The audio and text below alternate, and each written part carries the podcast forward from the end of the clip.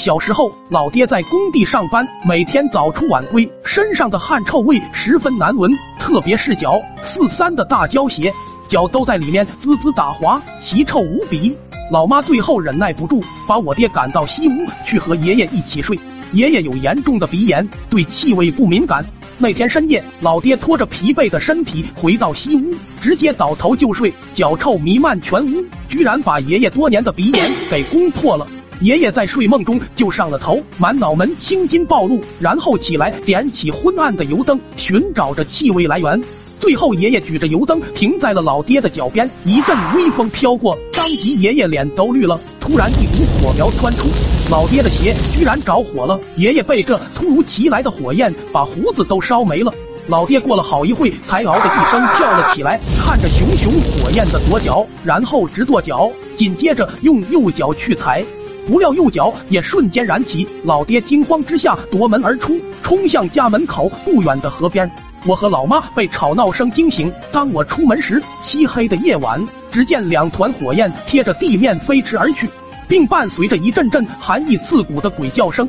那时正值秋后，地里全是干燥的玉米秸，老爹所过之处全燃烧了起来，远远望去就像一条火龙。最后，我们几个人把河里的老爹捞了回来。回来路上又把火灭了。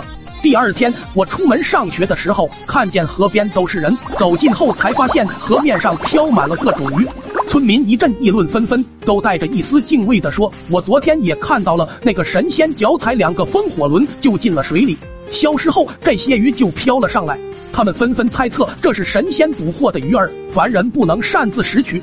晚上，老爹知道了这事，趁着夜色把这些鱼拾回家，做成了鱼酱。之后经过分析，老爹才弄明白是他的臭脚丫子让这些鱼儿上了头，然后班也不上了，每天晚上都带着我去河里熏鱼，然后白天做鱼酱。短短数日，我爹竟做了一百多瓶鱼酱，然后开始去村口卖鱼酱，一上午就被扫了精光。主要是我爹自制的，价格很便宜，毕竟没费吹灰之力，搞来多少都是赚。我爹尝到了甜头，带着臭脚丫子开始危害四方河流，大到江河支流，小到溪水沟渠，无一幸免。老爹的鱼酱也不停的出新口味，什么虾酱、鲫鱼酱、烤鱼酱、鲶鱼酱等等，样式越来越多，河里的鱼虾却越来越少。许多白天钓鱼的老手都经常空手而归，不明所以。后来的一天，村里的河流已经不满足老爹了，他要去邻村进军，那里的水源还没有被污染。那里的鱼儿还没有产生噩梦，在刚准备动身的时候，家里却被围了个水泄不通。许多村民都嚷嚷着要见我爹，给个说法。我爹还不清楚情况，走出去，大手一挥道：“乡亲们，我知道你们急着买鱼酱，但是俺这已经没有货了。这几天你们忍忍，过几天货源就来了。”村民听完都炸了，纷纷骂我爹道：“买你妹的鱼酱！老子们吃完了你的鱼酱，妈个蛋的胃里检查出了脚气，是怎么回事？”